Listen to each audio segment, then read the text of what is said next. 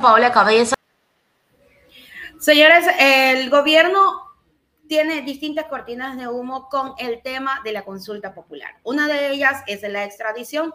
La asambleísta Paola Cabezas explica claramente que no es que se va a salir del problema de la inseguridad con esto, sino que es sencillamente un pequeño contrato donde no se está diciendo qué es lo que se dice en letras pequeñas. Vamos con el detalle de esta información. Ojo pueblo ecuatoriano que hay que estar muy pendiente con cada uno de estos procesos que se vienen con la consulta popular. Señala que el gobierno busca oxígeno a través de la consulta popular y por eso trata de vender humo omitiendo todo el proceso que implica la extradición. Ella dijo que no se trata de un procedimiento sencillo y tampoco resolverá los problemas de inseguridad como quiere hacer creer el gobierno. A través de un video informativo, la asambleísta por la bancada de la UNES explicó cómo funciona la extradición. Dijo que la consulta popular del gobierno dice que eso será la solución a la inseguridad, pero no ha dicho lo que dice en letras pequeñas el contrato. ¿Sabías que con la consulta popular pronto podremos expulsar a los delincuentes y a los corruptos del país? Sí, la extradición permitirá que los criminales sean juzgados en otros países. ¡Qué bien! O sea que cualquiera que cometa un delito lo podemos sacar del país y nos libramos de ese bulto. Ah, bueno, no exactamente. Solo en casos de delitos considerados transnacionales. Mm, delitos transnacionales. ¿Ya? O sea que no son todos los delincuentes a los que podremos extraditar, solo algunos. Bueno, ya, pues en todo caso es bueno. Atrapamos un delincuente que cometió un delito transnacional y de una lo enviamos a otro país para que allá se hagan cargo. ¿A qué países podemos mandar? No, no, no, no. A ver, no, no es así. Tienen que haber acuerdos de extradición. ¿Acuerdos de extradición? O sea, como convenios entre Ecuador y otros países. ¿Ya?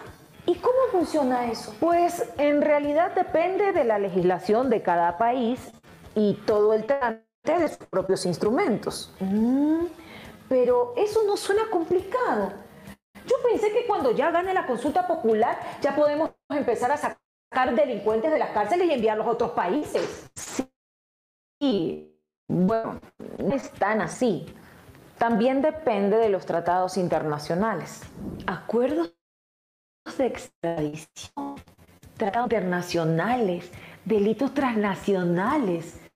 Yo ya me estoy mareando.